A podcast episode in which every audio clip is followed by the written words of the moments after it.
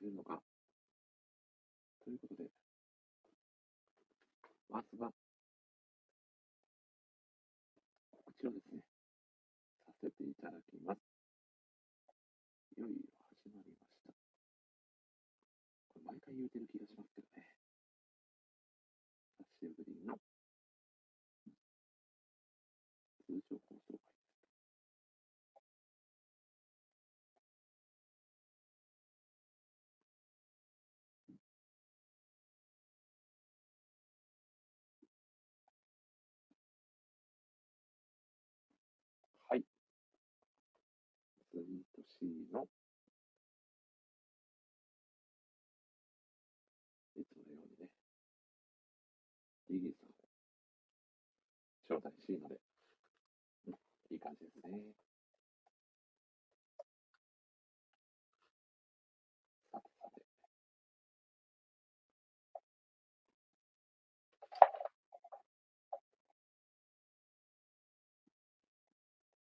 ツイートも無事終了しましたということで、おなんだこれは。朝専用ランダムギフト。なんと、イベントやってるみたいですね。うんうん。おー、っとあよくわかんないですね。そういう疎いんでね。これ今、誰か入ってきてくださってますかね。TA さんしか今のところコメントをくださっていないような気がしないでもないですね。さてさて。今日のゲストのあの方が、おこれは、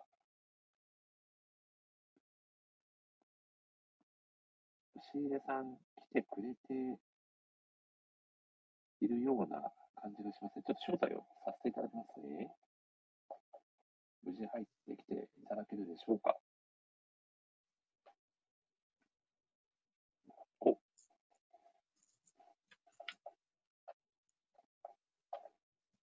お、こんばんは。あ、押出さん、こんばんは。入れましたかね。入れました。すいません。ちょっと手間取りました。あーとんでもないです、とんでもないです。いやー、よかったです。ということで、押出さん、はじめましてのラジオ会ですね。本当に今日はありがとうございます。とんでもないです。こちらこそ参加させていただいてありがとうございます。いやー、嬉しいですね。そして、押出さん、あの、今日は、ドアちゃんさんとお呼びさせていただいてもよろしいということで、全然大丈夫です。ああ、よかったです、よかったです。ありがとうございます。お、そして、漫画好きお友達の宮尾さんが来てくださいましたね。こんばんは。こんばんは。久しぶりのラジオ配信会ということで、はい。ぜひね、ここでまで楽しんでいただければと思います。ということで、ちょっと冒頭アイドリングトークじゃないんですけど、星出さん、あの、ちなみにですね、僕のこと、僕のことご存知なんですかね？もちろん、あのーあ寝言のはい。交流会で様々なお噂を耳にしまして。そんな、果たしていい噂なのかというちょっと心配して、すごい、すごい褒められれてました。コメントをくださってますね。こんばんは。あ、すごい。これは、星出さん、今日語る作品の、あの、某キャラクターのアイコンということは、噂を駆けつけて、もしかして聞きに来てくれたんですかね。木之助さんは私の息のかかった人でして、そうなんです。お友達なんですね。あのーこの私のアイコンを書いてくださったのが木之助さんです。そうなんですね。そうなんですよ。おすごいクオリティで。じゃあ、めっちゃクオリティ高いんです。えーえ、え、絵描きさんなんですか？イラストを描かれてる方なんですか？えっと、メインのお仕事ではないんですけど、あの、そっちを本業にすることを目指してる方でで、あの、副業としてイラストも受け付けてくれてるので、私の作ってるサイトとかもイラストを発注して書いてもらったりしてます。すごいですね。そしてね、後で、しずさんのブログのね、お話だったりも、ぜひ、ね、絡めてお話しさせていただければと思っておりますので、今日はめちゃくちゃ楽しみにしておりますので、はい。よろしくお願いします。そして中谷エスさんがこんばんはサプライズで来ましたという謎のコメントをされてますね。果たしてどういうことなんだろう。不思議ですね。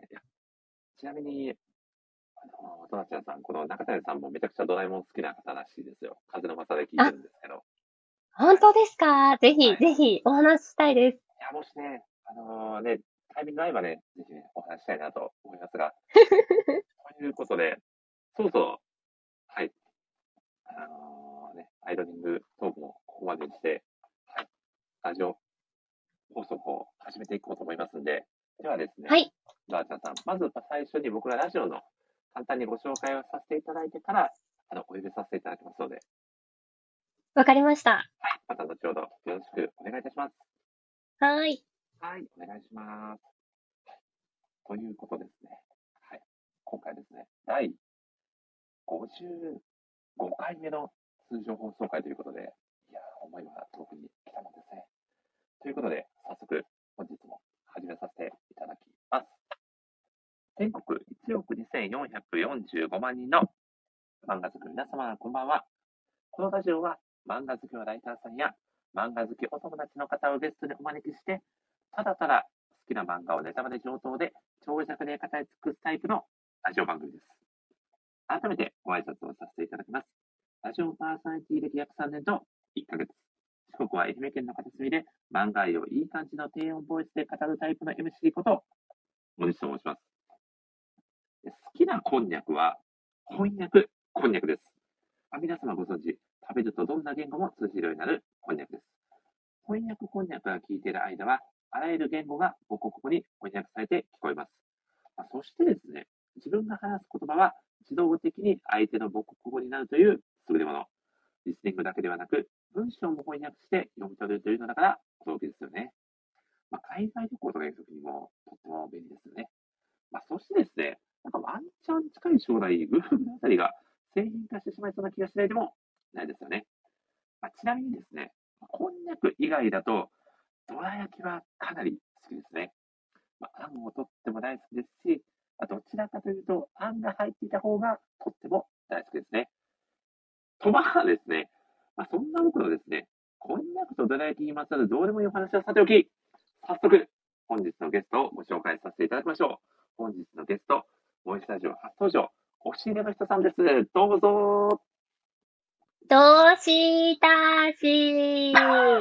ドラえもん風味、ありがとうございます。頑張りました。いやーありがとうございます。ということで、えー、ボイスタジオ初登場の押し入れの人さんです。本日はどうぞよろしくお願いいたします。よろしくお願いします。はい、よろしくお願いいたします。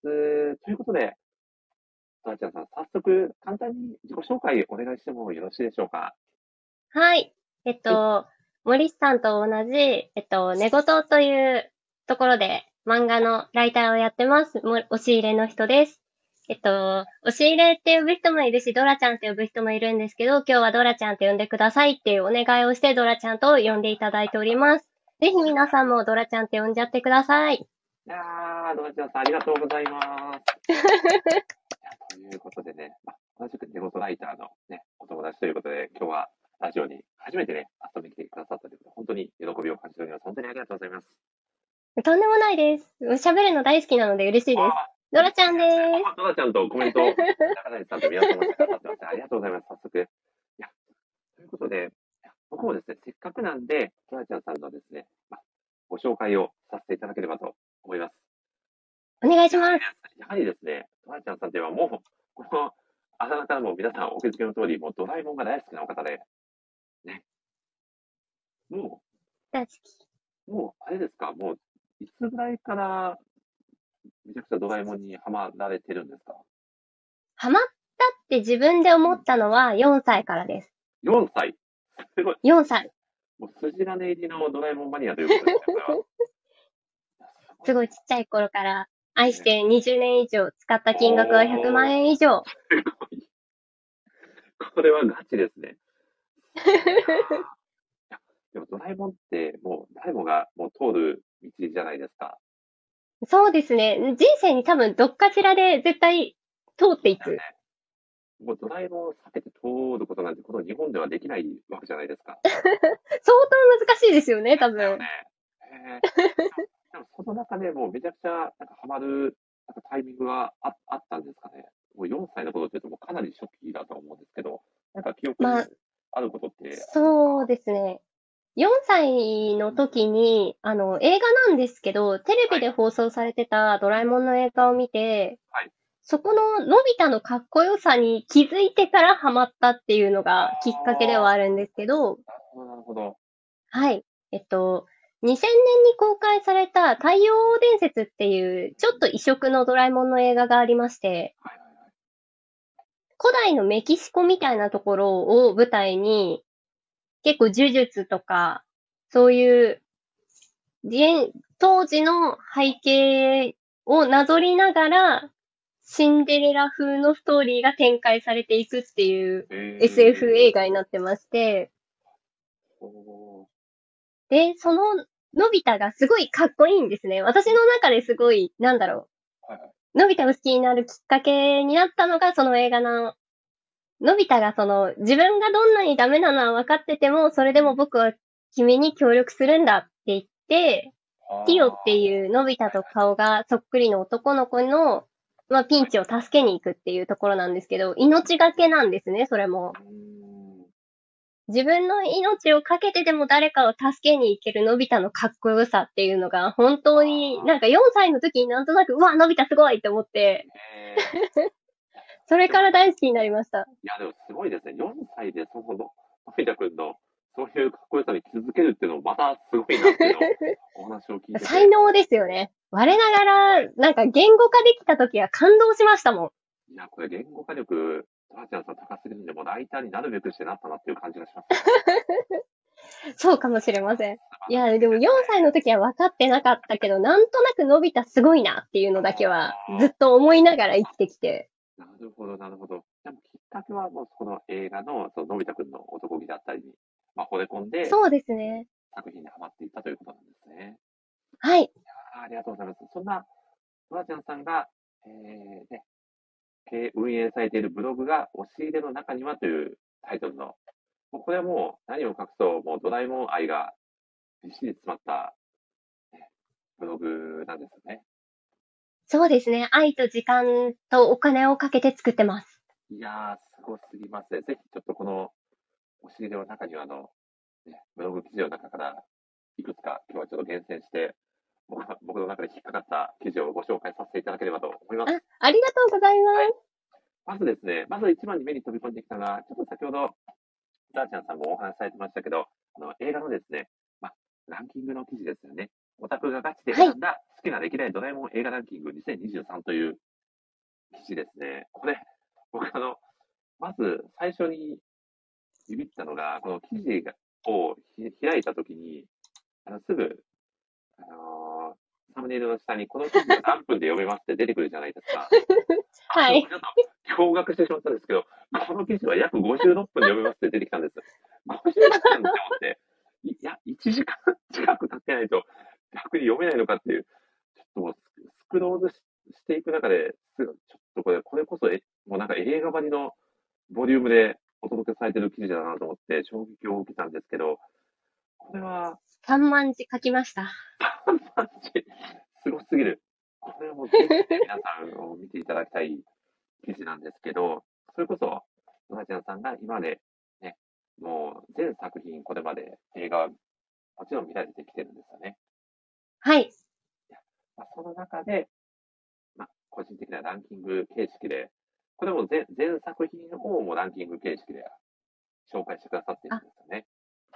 でも、この全作品の定義が若干、あの、人によって違うんですけど、私が言う全作品っていうのは、毎年映画館で公開されてる、えっと、ドラえもん映画であって、えっと、たまにあるじゃないですかうん。他のスタンドバイミーシリーズだったり。ああ、はいはい。そういったのはちょっと外して、あの、毎年見れている映画で42作品をランキングにした形になります。あーなるほどですね。いや、すごいですね。そして僕、ささらに驚いたのが、この、えーランキング発表されている、そのそれぞれの作品、これ、もうすべてに、あのガ、ガチ感想の記事が、リンクが貼られてますよね。そうですね。42記事分個別で作った上でさらにまとめの記事も作ったみたいな形になってて、ちょっとところどころ、あの、見出しだけ入れて、大雑把な感想だけの部分もあるんですけど、いや、これ、本当すごいなと思って、だ大体こう、ランキング記事って、その、ね、作品のランキングと、まあちょっとこう、ポイントだったりを書かれてて、で、さらにそこの、ね、一作品一作品の、まあ細かい、ね、紹介の記事まで飛ぶって、僕、正直、今までなかなか見たことなかったので、ものすごい愛と時間をかけて作られてるんだなっていう、もうただただ感動しましたね。そうですね。これには本当になかなかの熱量がないとできないことをしたなという達成感だけは感じてます。いや、いや、これは本当にすごいですよ。いやーね、やっぱりこう、映画見られてる中で、一番の、はい。ドラちゃんさんで刺さるポイントっていうのは、やっぱりのび太くんのその活躍だったり、勇気だったりに惹かれてっていうのが、やっぱり一番引きが強いんですかね。そうですね。私の中でやっぱりその4歳の経験が強すぎて、のび太の勇気に憧れ続けて生きてきているので、一番そこにやっぱり注目してしまうっていうのはあるんですけど、やっぱり、まあのび太とキャラクターの関係性っていうのも魅力的だなとは思っていて。その、ドラえもんとの友情にフューチャーしてる映画もあれば、あの、ゲストキャラとのび太の友情にフューチャーしてる映画もあるんですけど、そういうのび太のコミュニケーション能力の高さを見せつけられるっていうのが大好きで、へー。のび太って、あの、すごい男じゃないですか。あ、すごい男ですよ。わかります、わかります。南海大冒険っていう、ちょっと古めの映画なんですけどはいは、いで、のび太って、言語がわからない、秘密道具がない、どこにいるかもわからないっていう状況で、全く、あの、英語と日本語でジェスチャーとか交えて、ジャックっていう男の子と会話して、あの、友達になっちゃうんですね。えー、ものすごいコミュ力ですね。そうなんですよ。あ、この、このコミュ力は普通にすごいなっていうのを 大人になってから改めて感じる作品なんですけど、そういうところものび太の強さだなっていうか、魅力なんだろうなっていうのをすごい感じます。でもこう、おし歴を重ねるたびにまた新たなのび太くんの魅力だったりも気づけるっていう意味ではもう偉大な作品ですよね。本当にもう毎年毎年素晴らしい映画ができ続けているし、かといって過去の映画を見たらまた発見もあるし、うん。魅力しかないなっていうのをいやー、すごいですね。これでも、この調子で語っていくと少なくとも56分以上はかかってしまうと思うんで、ちょっと泣く泣く次の紹介に、はい、移らせていただければと思います。次におですね願いします。こちらもなかなか僕、はい、すごい記事だなと思って、ついさっきも読んでたんですけど、こちらがですあ、ね、ありがとうございます。レポート記事ですね。えードラえもはいんがお祝いレポ、2023年9月3日は、ドラえもんマイナス89歳の誕生日、藤子 F 不二雄ミュージアムということで、こちらが、あのーこちらの神奈川にあるんでしたかね、藤子 F 不二雄ミュージえアム。ーっとど、こでしたっけ？そう、え神奈川？神奈川か。神奈川県の川崎市あですね。川崎市ですよね。はいある藤子 F 不二雄ミュージアムの、まあえー体験レポートのような形の記事ですよね。はい。一日通して誕生日に行ってきた流れをひたすら書いた。いやー、これは、あの僕、ちょっと記事の中で、ちょっと二度見してしまったところがあったんですけど、月はい。に12回いか、あでしたっけ？いかいああれ、ね、年に、年にかな？年に12回というか、月に1回はもう行かれてるぐらいのペースで、藤子 F 不二雄ミュージアムに足を運ばれてるんですか、おしれさん。去年までは基本そのくらいのペースで行ってたんですけど、ちょっと今年遠くに引っ越しちゃって、あんまり高頻度ではなくなったんですけど、それでも、今週今週末？ん？月曜日に行く予定です。とりあえず。このミュージアムの、まあ、えー、ドラえもんの誕生日記念日に、長谷さんしたということですかね。そうですね。ドラえもんのお誕生日の9月3日に F ミュに行って、ドラえもんの限定グッズだったり、その誕生日の、えっと、カフェのメニューとかを食べたりしてお祝いするっていう。やっぱり誕生日だと、もう、このガチ勢が退去して押し寄ってきたりみたいな感じなんですかね。そうですね。怖い。うん。もうなんか怖いくらい人いるんですよ。えー、すっごい。これじゃあ、カフェに入るのもめちゃくちゃ大変だったんですかね。そうですね。とりあえず、その、まあ、例年通えるときは通ってるっていう経験のもと、誕生日のカフェは入れないっていう知識があったので、もう本当にまずは、カフェに入るためだけにダッシュするっていう。まあ、走っちゃダメなんで、あの、駆け足な、駆け足っていうか、あの、早、早歩きで階段を駆け上っていくんですけど。おー、すごいですね。もうなので、まずカフェを確来てくだ保。さってますね。わなわなさん、こんばんは。ただいまですね。こんばんは。その押し入れの人さんを投稿、はい、展開しております。ただいまですね、藤子 F 不二雄ミュージアムのドラえもん誕生日記念日に、長谷さん自体というお話をしております。いやー、これでも、これ記事の中で、あのー、あれですよね、あの左に行くか右に行くかみたいなことを書かれてたね。そうそうそう。黒とは左に行って、白とは右に行くっていう私の中のマイルールがあるんですけど。すごいですね。これ、やっぱりあの、もう何回も言って分かってる人は左から行った方が、こう、スムーズに行ける効率がいいってそうそうそうあいや、この、ここにちょっと、この一文にガチ味を感じましたね、僕は。そう、まずカフェの席を確保するためには、入り口入って右に行くと展示室があるんですけど、展示を見てる暇はないと。というかもう何十回も見たと。まずはそっちは優先順位が低い。じゃあ左に行って階段を上がってカフェに行こうっていう。あーすごいな、そして中谷さんがそれなと コメントされてます。すごいクロートだ やっぱそうですよね。ね。まず左行きますよね。で、あの、ミュージアムショップに行くかカフェに行くかはちょっと人によるんですけど。いや、すごいな。そして、やはりあの、限定グッズだったりのこの争奪戦というか、競争率もめちゃくちゃ激しいんじゃないですか。そうですね。本当に大変でした。いやー、すごい。この、えー、10時に販売開始の未来デパートのドラえもん誕生日グッズの加工争いが、まあ、すごい的な、ね、ことも記事の中で書かれておりましたが、やっぱりもうはいすぐに売り切れになっちゃうぐらい、激しい。そうなんですよ。本当に。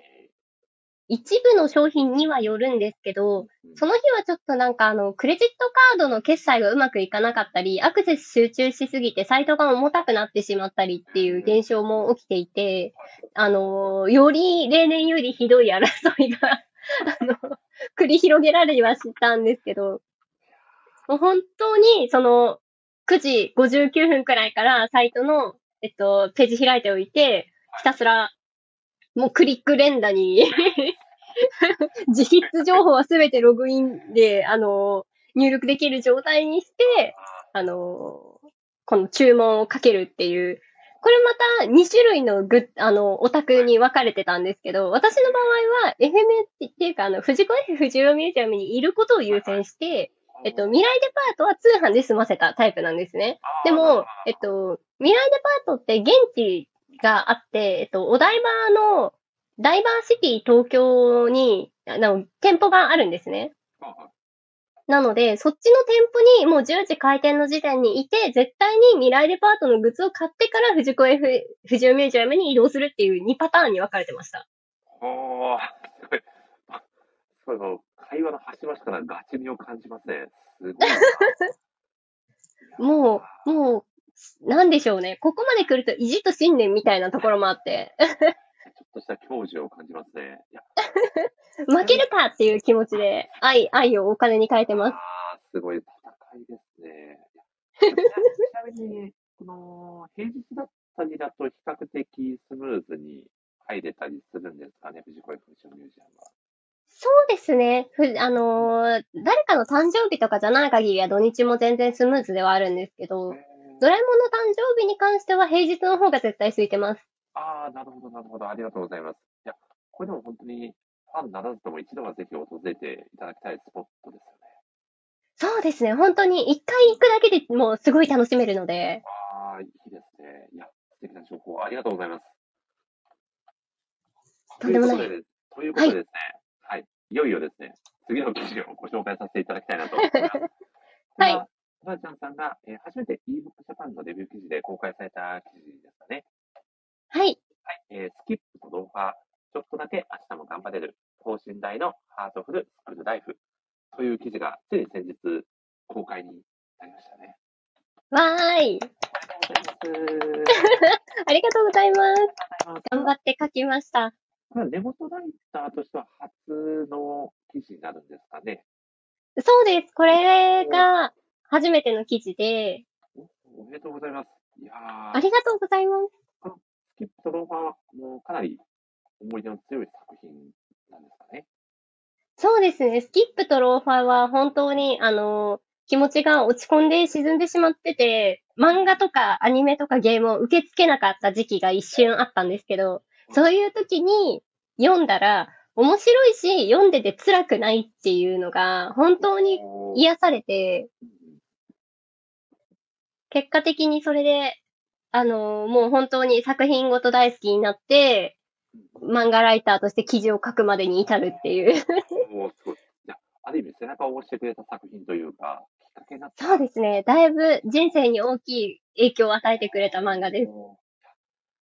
いいですね。いや、僕もスキップとの動画、あの、読ませてもらってるんですけど、はいみつみちゃんのこの魅力って本当に、なんだろうな、唯一無二というか、はい。ね存在感がすごいなっていうのと、周りのね、えー、キャラクターたちも、みつみちゃんに感化されて、なんかどんどんこう、ね、なんか人生が、なんかいい方向に向いてるのかなと思うと、本当に、なんだろう、もう読んでて、本当に幸せになるというか、なんか前を向かってくれるそうですよねだなってのはめちゃくちゃ感じますよね。本当に、三つみの、その、都会にはない、あの、性格だからこそ、その、周りを巻き込めるというか、うんもっと、なんか、やっぱり都会の子っていろいろ考えちゃうじゃないですか。うん、確かに。その、元々の環境だったり、どうしても周りの空気を読みながら生きていかなきゃいけないから彼らは彼らなりに悩みや辛いことがあるっていうところがある上で、それをもうなんか一思いに吹き飛ばしてしまう三つみが本当に可愛くて、いや、そうですね。可愛いし、やっぱりかっこいいですよね。そう、本当に、あこういう人が近くにいたらきっと自分も頑張れるだろうな、みたいなところもあり、うん尊敬と愛と希望を込めて、いやー、わかります、わかります。もうだ、本当に愛おしい存在ですし、えー本当にあの、記事の一文でも書かれてましたけど、やっぱりね、こう、ね、壁を溶かされるというかね、自分がちょっとこう、ね、気づいていたものをこう、まあ、優しく溶かしてくれる温かさがみつみちゃんにはあるのかなと感じていて。ねそうですよね。なんかこういう子がね、自分の近くにいてくれると本当に素敵だよなって思わせてくれるですよね。いや、高校で三つみみたいな人に出会えた人って本当にラッキーだろうなって。思います。めちゃくちゃ、ね、幸せですよね。こういう子うんに会えると。いやー自分が努力するきっかけにもなるし。うんですよね。まあ、それだけ努力してるね、人でもありますもんね、みつみちゃん自身が。そう。三つみのすごいところはそこだなってすごい思います。やっぱ、首席合格してる時点でものすごい努力家だいし。やーそうですよね。やっぱり人の上に立つべき人間は違いますよね。本当に。部下にならなきゃ。部下になりたいですよね、本当に。部下になりたい。三つみの部下になりたい。めちゃくちゃわかりますね。いや、わかりみの深い記事でしたね。ありがとうございます。こんな感じでね、どんどん、とネゴトライターとしても記事を今後、ね、あの出されていくかと思いますんで、そちらもめちゃくちゃはい楽しみにしております。ありがとうございます。い、やー、ということでですね、なちゃんさん、実はですね、いろいろ語ってきましたが、さあ、このラジオ番組がですね、ただただ好きな漫画についてですね、長尺で語っていただくという、この漫画好きなたまらないテーマでございまして、まあ、だんだんさっきから語っていたような気もしないでもないんですけど、はい。まあ早速ですね、ちょっと本題に入ろうかなと思いますので、早速、はい、もう皆さん、ね、若干お気づきの方もいるかもしれませんが、語っていただく漫画のタイトル、教えていただいてもよろしいでしょうか？はい。今回語らせていただくテーマは、ドラえもんです。レイバチャイアー、ガーキラ、一生ってやつですね。そのドラえもんです。楽しみですね。いや、これ実はですね、なちゃんさん、あの、毎回、あのーここのくらいでですね、僕はその作品にちなんだことをなんか、なんか喋るっていう、よくわかんないルールを自分に課しててですね、はい。今日は何しようかなってずっと昨日の夜から考えてたんですけど、ジャイアンに落ち着きましたね。はい。そして中谷さんがいいと思います。お前は大丈夫かみたいな感じのコメントをされてますが、大丈夫です。疑われてる。はい、疑われてますね。いやめめっちゃジャイアンのね、歌練習してて、あの、YouTube で動画も見てたぐらいなんですけど、あ、本当ですか？あの、はいジャイアンは、の歌はリメイクと、あと 3DCG 化もされているので、そちらもぜひ、ジャイアントドリームもよろしくお願いします。情報量が深いですね。ありがとうございます。素晴らしいですね。ということで、もう、あの、解説は必要もないかもしれませんが、ドラちゃんさんに、軽くですね、ドラえもんの、まあ、概要をですね、語っていただければと思います。よろしくお願いします。はい。はいえっと、ドラえもんはですね、未来からはるばるやってきた22世紀の猫型ロボットのドラえもんが、ダメダメなのび太くんの未来を変えるべく、子育て、子守に奮闘するという、少し不思議な漫画になっています。ドラえもんのポケット、4次元ポケットから出てくる秘密道具を駆使して、あんなことやこんなことを叶えてくれる夢のような漫画です。おーありがとうございます。まさに本当に、まあ、SF と書いて少し不思議とね、いう作品ですよね。まあ、本当に、まあ、この作品もね、冒頭にもお話ししましたが、もう通っていない人はいないんじゃないかというぐらいの、全人類に愛された作品だと思うんですけど、まあ、はい先ほどね、のび太くんきっかけでこの作品にね、ハマってというお話もいただきましたが、えっ、と、どちらかというと、このアニメをで追っかけてたっていう感じですかね、ドラちゃんさんは。そうですね。もう小さい頃から、あの、アニメを見ていたのがきっかけで、で、あの、あえてですね、漫画を通ってこなかったという主義がありまして、おー、そどういうご理由で？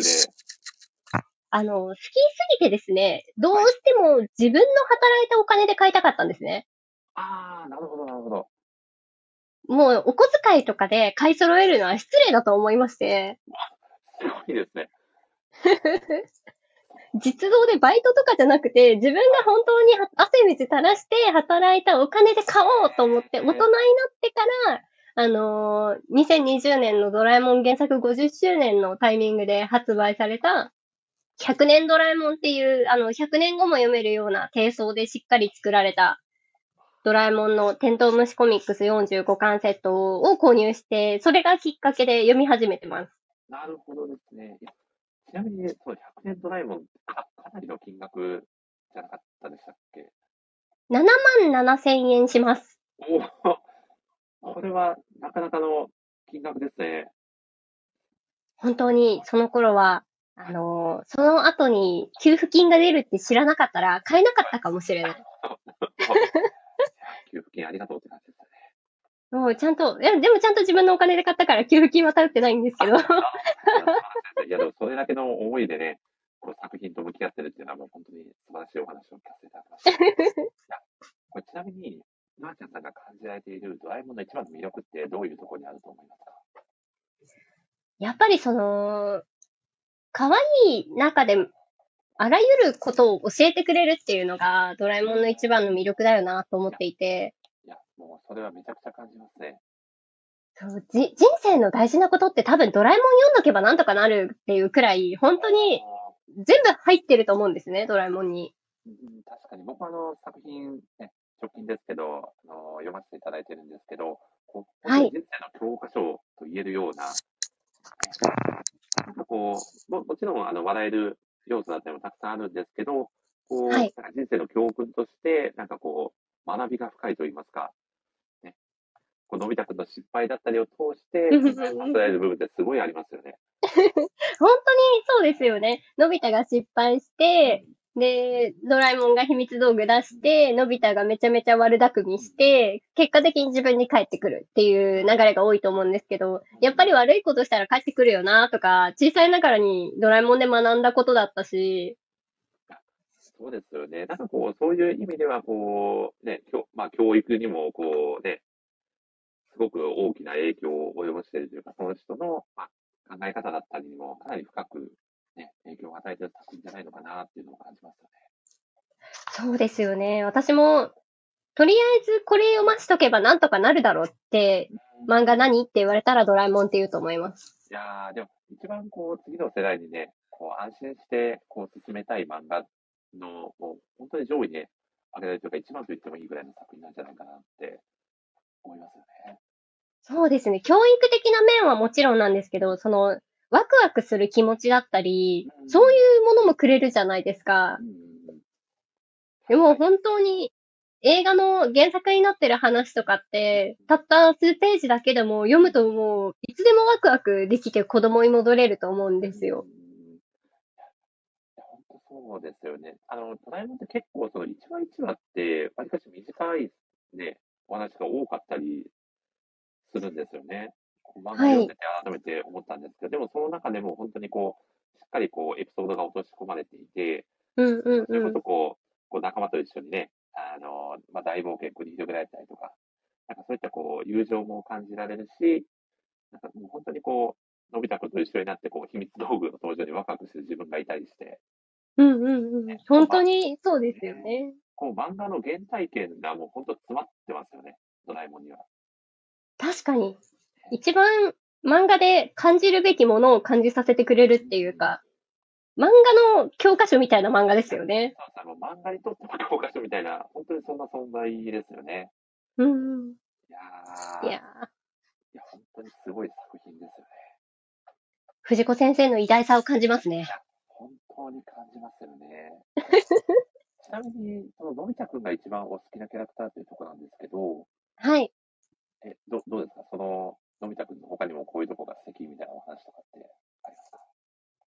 のび太、なんだろう、原作のテントウムシコミックス45巻だけで言うとのび太がもちろん一番なんですけど、あの、若干あの、邪道というか、それでいいなら、あの、ドラえもんズが好きで、ドラえもんの、あの、アメリカ担当西部のガンマン、ドラザキッドが一番好きなんですね。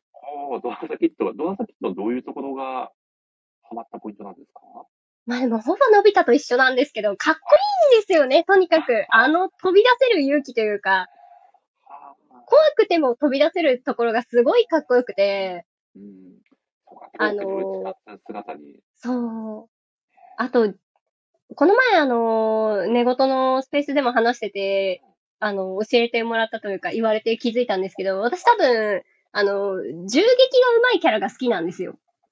あ、のび太くんも あうまいですそうよね。そうそう。エイム力高めのキャラにハマる傾向があるっぽくって、だから、ドラザキットとのび太なんだろうなって思ってて。ああ、なるほど。すごい、すごい、目線ですよね。そう、そう、そうあ、すごい発見だな。うん実際言われて、あ、確かにってなったんですか、どんちゃんさんも。そうなんですよ。ああ、そういえば私次元大好きとかも好きじゃんとか思って。なるほど。キャラといえば、そうそう銃そう。あ、ね。銃、銃だとか思って。銃ありきなのかとか、まあ、いろいろ考えちゃいます。そして中谷さんがドラ焼きにつけるのはマスタードなドラザキットと補足コメントありがとうございます。ドラザキットは、あの、ケチャップとマスタードをドラ焼きに塗りたくって食べるのが好きで、さすがアメリカ代表ですよね。すごいな。ドラミがせっせせっせとドラ焼きを作り、マスタードとケチャップを塗り、ドラザキットに食べさせるっていう一連の流れが映画の中で描かれてるんですけど。あーこれ、あんこの甘みとマスタードの辛さで、こう、ね、何倍でもいけるみたいな感じになってるんでしょうね、きっとね。すごいなぁいやいいですね。あーそうか、ガンマンが好きって、また、また面白い視点が発見できましたね。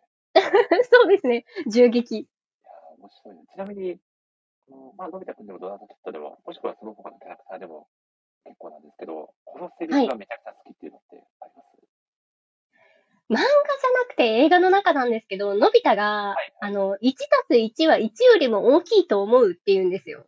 おー、これが一番好きで、本当に私の多分人生の、なんだろう、格言にしてて、ずっと。まあ、あの、のび太と、えっと、その時はそののび太にそっくりな男の子のキヨを両方1とした時に、のび太は1よりも小さいかもしれないけど、きっと1たす1は1よりも大きいよって言ってはい、あの、君の力になりきれないかもしれないけど、僕は君の力になりたいんだっていう自分のダメさも理解した上で、でもそれでも協力する。そして結果を出すっていうシーンの重要なセリフで、うわ、かっこいいと思って。また、のび太くんがそう自分の弱さを受け入れながらも、そういうセリフを言ってるっていうのがまたいいですよね。そうなんですよ。のび太のすごいところは、その自分を一回受け入れているところだと思うんですよね。なかなかね、小学校 4, 4年生ですかね、のび太くんって。5年生になりました。あ、5年生、はいそうですね。いや、5年生でなかなかそこまで達観できないというか、ね、なかなかこう自分の弱い部分とか、ね、嫌な部分って受け入れられなかったりするじゃないですか。なかなか大人になっても。はい。でもそういう部分にやっぱり惹かれるというか、なんか教えてもらってる部分って大いにありますよね。本当に、なんか、ほん、人生の大事なことは大体伸びたから学んだと思ってます。いやー、すごいですね。いや、これ僕も人生で大事なことは大体キャラクターから学んだと思ってるんで、そういうそういう漫画好きの人めちゃくちゃたくさんいるような気がしますね。確かに。すごいな。楽しめながら、まあ、学びも深いというのが漫画のいいところなのかなと思いますね。はいこれでもセリフ、ね、ドラちゃんさん、一つじゃ足りないんじゃないですか？もう一つぐらい。好きなセリフ。セリフ、ちょっと、うんのび太のその太陽伝説が大きすぎて、私の中で。もう、人人生で、そうなんですよ。もう本当に、あの、中学校の生徒手帳に書いてあるくらいに押してて、生徒手帳拾っちゃった人は、ど、なんだこれみたいな感じになっちゃいますよ。どういうでなんか、あの、書くところがあるんですよ。あの、格言みたいなのを自分の中で探して、例えばあの、one for all, all for one とか、はいはいはい。なんかそういう、ちょっと自分でも、えあの、響いたことがあれば書きなさいみたいな欄があって、まあそこに私は1たす1は1よりも大きいと思うって書いてあって、ー いや、でも、めちゃくちゃいい言葉ですよね。そうなんですよ。なんか、ちっちゃい頃はもちろん意味わかんないんですけど、なんかこう、誰かのね、ね。力になりたいときに、こう、なんか自分のことすらもこう、ね、ちょっとこう、肯定してもらってるような、自分自身の背中も押してくれるような、ちょっとさっきのスキップと動画のみつみちゃんにつながるところはあるんじゃないかなって感じたり確かに、うんうん人の背中を押せるから好きなのかもしれないですね。その、すごい自分だけじゃなくて周りも巻き込んでプラスにしていくパワーみたいなところを感じてるのかもしれないです。でもそういったのび太くんのそういうところに惹かれてるね、ファンの人ってめちゃくちゃたくさんいるんでしょうね、きっと。多分、多分そうだと思います。なんか、あの、結構のび太過激派なので、のび太があの、ダメなやつって言われるとイラッとしちゃうタイプなんですけど、うん そんなことないじゃんって、え、できるのかみたいな。同じことやってみろよとか思っちゃうんですけど。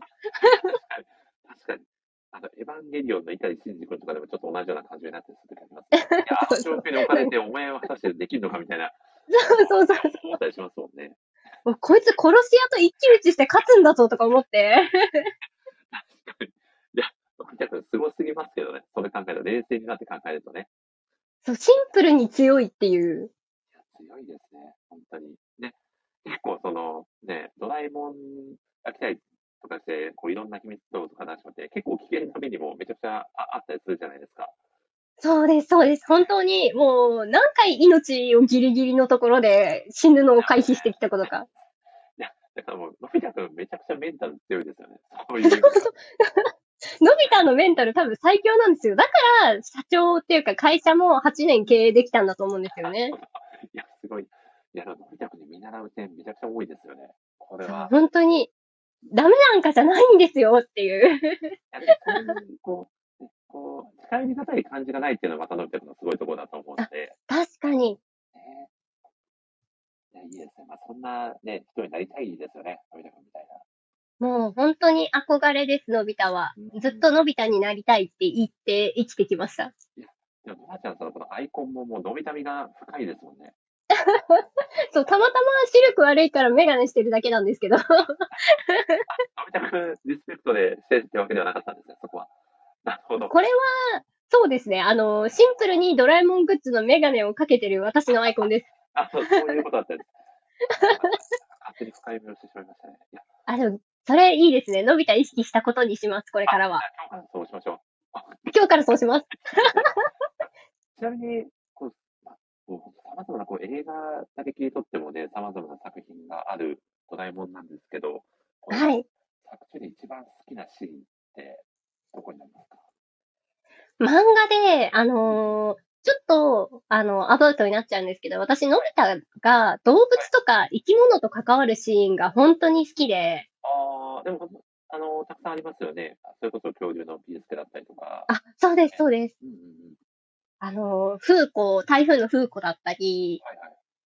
あとは、えっと、2巻とかにあるあの、狼を探しに行って、狼と戯れて、で、本当はそういう時の目的って大体あの、捕まえに行こうとか、あの、見つけてやろうとか、世界中に見せてやろうとか、そういうなんかちょっと、なんだろう、顕示欲的な動機で行くんですけど、でも結局その触れ合いを通して、あの、かわいそうだよってちゃんと気づいて、何もなかったことにしてあげるのび太の優しさを感じられるのがすごい好きで。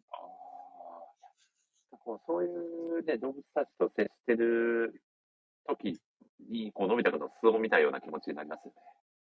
そうなんですよ。なんか、ちゃんと、その自分を振り返った上で、なんだろう、愛を与えるじゃないですけど、一生懸命動物と向き合えるところが、あ、すごい、この子の魅力だよなと思って。なんかこう、根っからのこう、ね、優しさみたいなものをね、感じるので、えー、いいですよね、のび太くんの、そういう、なんかこう、なんだ、作り物じゃない本当の優しさというか、愛を感じるシーンですよね。そうです、そうです。いや、いいですね。これ、めちゃくちゃ、あれですね、もうドラえもんの話、これ、何時間でもいけそうな気がしてきましたね、これ。そうですね、怖くなってきましたね。本当にもう、いくらでも語りようのある作品だと思うんですけど、これも絶対にこう人生で、誰もが一度はこの話をしたことが、友達と、ね、話したことがあるエピソードなんじゃないかなと思うんですけど、実際に、こんな秘密道具あったらいいなっていう、ぜひ教えていただきたいなと。私はもう、あの、この人生を通して言い続けているのは取り寄せバッグなんですけど。ほうほう、取り寄せバッグ。ちょっと説明も含めて教えていただいてもいいですか？どんな取り寄せバッグは、あの、まあ、どこにでも、あの、そのものを取り寄せられるっていうのが魅力のバッグでして、取り寄せバッグ一つ持っていれば、例えば家に置き忘れちゃった定期も取れるし、家の鍵をかけたかどうかも多分確認できるし、なんか、その場に4次元空間っていうか、なんだろう、タイムホールみたいなものを出して、そこから手を伸ばして実際に、えっと、家にある鍵とかを取り出、と、取って、カバンから引き出せる。えー、道具なんですね。だから、めっちゃ便利じゃんと思って。めちゃくちゃ実用的な秘密道具ですね。そうなんですよ。私はもう人生を通して取り寄せバッグって言い続けてはいるんですけど、あのー、もう最近はあまりにも時間がないからずっと呪文が欲しいって思ってて、呪文っていうのがあの、門の形をした目覚まし時計みたいな道具なんですけど、なんかその、門っていうか、パイプ、パルプ？なんて言うんだろう。閉めるところがあって、それを閉めると、周りの時間の流れがゆっくりになるっていう。で、逆に、そっちの、えっと、緩めるように開けると、えっと、周りの時間の流れが速くなるっていう秘密道具なんですね。で、それで少しでも時間を占めて、あの仕事の時間を確保したいなっていうのが 最近ずっと願ってて、スケジュールが、スケジュールがって言ってるのでいやー、でもそんな時にドラえもんいてくれたらなーって、本当に思いますよね。本当に、もうタンマウォッチでもいい時間を止めてくれって思いながら。いやー、すごいな。いや、でも本当に、なんか、もう夢ありますよね、ドラえもんの秘密道具って。そうなんですよね。SF ですからね、何でもできます。いやー、本当そうですよね。しかもこう、実際にこう、現代で、ちょっとこう、その時に描かれてた秘密道具が、まあちょっと形を変えて実際現実で叶ってるのかなとか思ったりするようなシーンもちらほらあったりして、確かに、携帯電話とか。うんうんうん、そうですよね。まさに、お話、電話。あれ？なんだっけ？どこでも電話？あの、どこでも糸電話？あ、ありましたね。なんかそんな、道具。どこでもお話できるっていうのは、まさに今、ね、現実のものになってますし、そうです、そうです。本当に。なんか透明マントとかも開発されてるって聞きますし。そうなんですね。らしいですよ。東大かどっかで確か研究されてて、光の反射を利用してうんぬんかんぬんって見ました。すごいですね。これでもドラえもんの世界が本当にね、現実になるんじゃないかっていう、これもまた、なんか夢のあるお話ですよね。そうですよね。本当に未来に近づいてる感がワクワクしますよね。ああ、本当そうですよね。ちなみにこの僕はあの、冒頭のラジオ紹介でお話ししたように、あの翻訳こんにゃくってまさにこうちょっと形を変えて、実際にね、もうなんかもうちょっとで叶うところまで来てるんじゃないかなみたいな気がめちゃくちゃ確かに。はい、ポケトークみたいなやつもありますもんね。うん、ですよね。だからもう、本当海外に行っても、ね、現地の人と普通に喋れたりとかする未来は、本当すぐそこまで来てるのかなって感じますよね。うんうんうんうん。お、そして、まちゃんさん、ワンバズの杉浦さんがコメント欄に、ほんとだ万抜の杉浦さんだこんばんは杉浦さん、ワンバズおめでとうございます。こんばんは。昨日のさんま御殿がバズってましたね、杉浦さん。バズってましたね。いや、すごいですよね。あ、どうも、ワンバズコメントですね。熱いですね。私は絶望先生だって言いました。すごい、10万。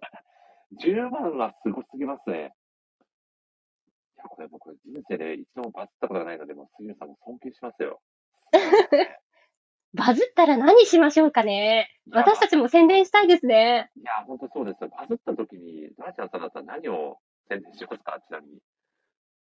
私はとりあえず私利私欲のために一回自分のサイトを宣伝します。なるほどですね。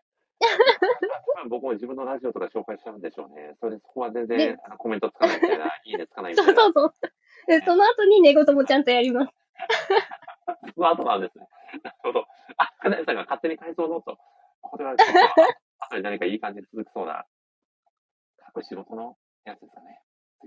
隠し事のやつですね。いや、あの、テレビ、私もリアルタイムで拝見してたんですけど、先生が、あの、僕の作品はグッズ化しにくいからって言ってて、すごい笑っちゃいました。そっか。いや、確かに。絶望グッズとかね、売り出すのもちょっと気がしますよね。絶望グッズ売るの大変でしょうね。首つっちゃうもんなと思って。あちょっと、ちょっと逆逆にちょっとね、買買ってみたいような気持ちもありますけどね。いや、ただね、面白いですよね。なんかそういう。そういや、なんかあるんですね、やっぱ万抜って。いや、本当に、なんか身近ね、で、こう、万抜体験されてる人を見ると、あ、本当にあるんだっていう。いや、すごいな。いや、ということでですね。ライブ感、ライブ感があっはいて、ちゃんと内容を抑えたツイートだと万抜するんだなって勉強になりましたい。や、これ勉強になりましたね。杉さん、本当に。ありがとうございました。ありがとうございます。もうドラえもんばりに勉強になりましたね。ありがとうございます。学ばせていただきましたい。や、もう学びなさいですね。ということで、お、皆さんが各仕事のいいですね。つながった。えーちなみにですね、なーちゃんさん、このラジオがですね、実はですね、まあ、リアルタイムでね、あの、毎回生配信をさせていただいてるんですけど、はい。この、ね、ライブならではの、やっぱり、楽しみ方って、もっとあるんじゃないかなということで、そうそうですね、サプライズゲストの方をお呼びさせていただこうかなと。おー、はいサプライズゲスト。いや、これもしかして、あれですかね、勝手に改造のあの先生、来る可能性ありますよね。え本当にどなたかわからないから楽しみです。いや、本当ですね。まあ、ドラえもん来るの？いや、でも、のび太くんそんなコネが？がのび太だったらいいな。これ、これなのか何なのかさ、もうちょっとよくわかんないけど、とりあえずですね、ご招待をさせていただこうと思います。はい。誰が来るのか、誰が来るのか。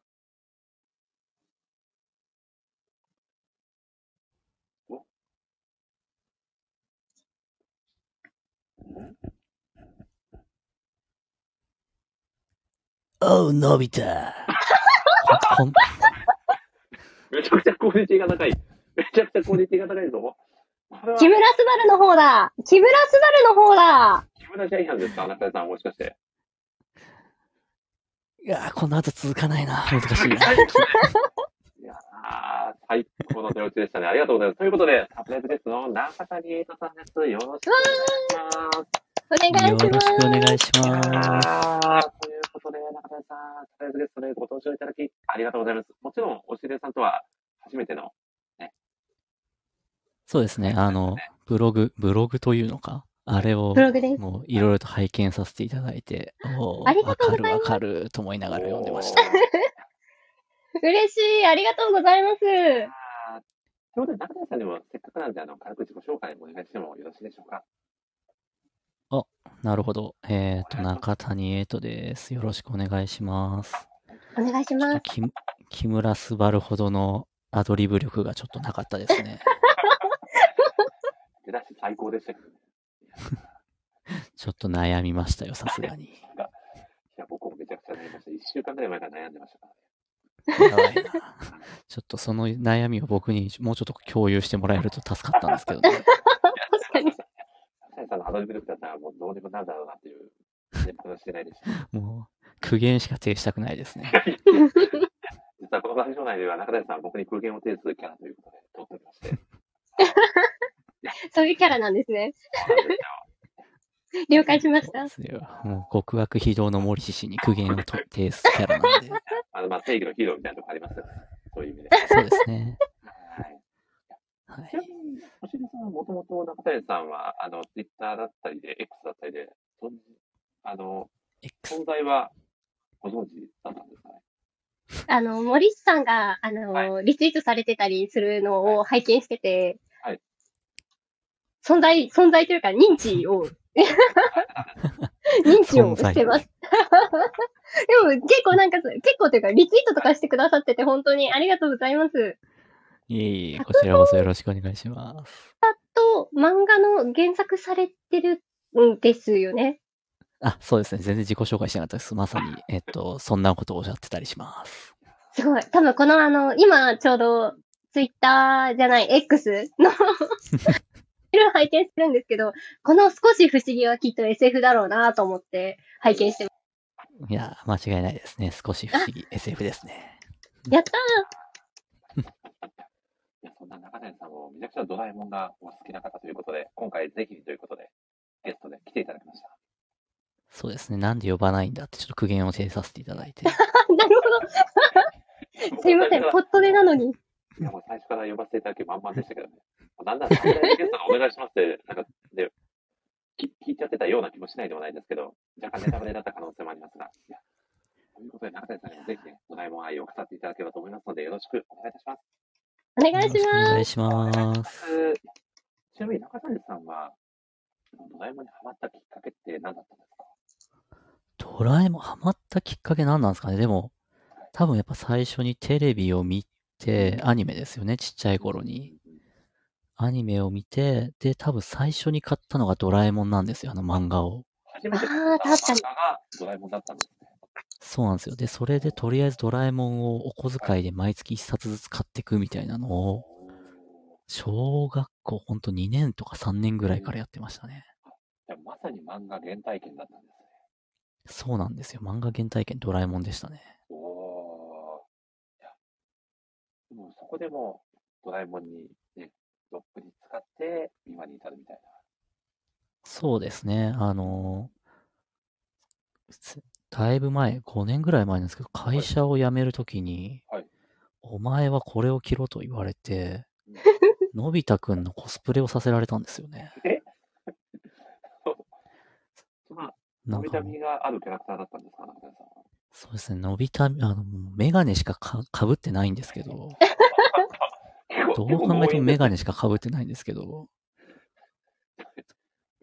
ただ。まあまあ自分でもはいのび太だなって思いながら見てましたね。なるほどですね。いや、これ、ドラちゃんさんにはかなりハマっちゃうんじゃないですか、中谷さん。確かに、のび太、のび太写真欲しいです。のび太写真ちょっとじゃあツイートしときますね。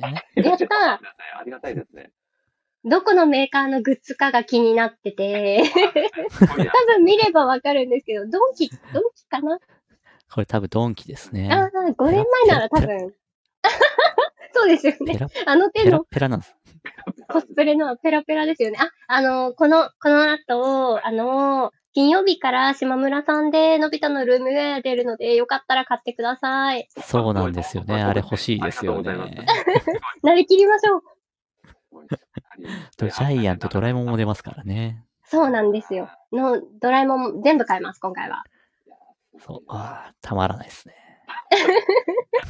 早速意気投合されてますね。素晴らしいな。ちなみに中谷さんはドラえもんの一番の魅力ってどういうところにあると思われますか？あの、そう、うん、押し入れさんじゃなくてドラちゃんか。ドラちゃんも言ってたんですけど、はいえっと、あの、やっぱ勇気とか友情っていうのもうん当然すごい大好きなんですけど、はいただ僕、漫画から入ってるんで、ドラえもんの魅力って完璧な1話完結のシュールギャグコメディなんですよ。なるほど。絶対終わりますもんね。そうなんですよ。ちゃんと起承転結というか、もう、型があって、それでいて、ちょっと、あの、んオチが思ったより変則だったりするとか、うんうんうん。ドラえもんが暴言吐くとかたまらないなって思いますね。ります暴言最高ですよね。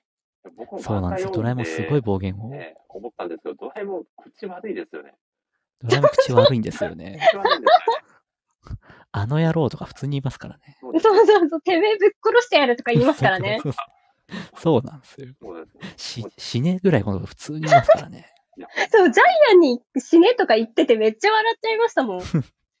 そうなんですよ。なんで、もうその魅力たまらないですね。いやー、わかりますね。僕、ドラえもん読んでて、そのドラえもんの口の悪さと、あの、ジャイアンの傍若無人さに、衝撃を受けましたね。なんかもう、ドラえもん。、ジャイアンが道歩いてて、もうむしゃくしゃするから誰でもいいから殴れてえって言いながら道歩いてるの。相当やばいやつですよね。確かに。そう狂いすぎてる。頭おかしいですからね。このコンプラに厳しい現代だともうやっていけないですよ、あんなんじゃ。リアル世紀末ですからね、一人だけ。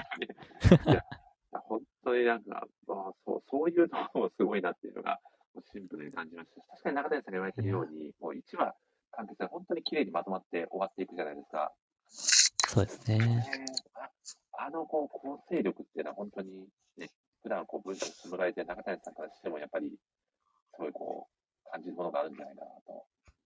いやー、ほんと勉強になりますよね。今読んでよ、よりびっくりしますね。うーん。でもあの、ね、どれだけのペースであの作品をね、描かれてたのかなって、本当に想像しちゃうと、すごい作家さんだなっていうのをめちゃくちゃ感じますよね。いやー、ほんとですね。あの、アイディアと、で、何気にドラえもん絵うまいですからね。そうなんですよ。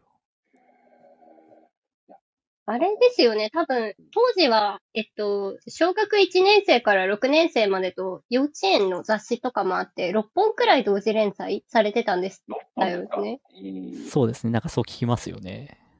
ゼロ巻っていうドラえもんの1話だけをまとめたやつだと、6話、6、6種類 ?1 話が各紙によって違う1話が載せられてたりしてて、まあ、とにかくすごい 稼働、稼働というか、どえらい量と速度で書いてたんだと思うんですよね。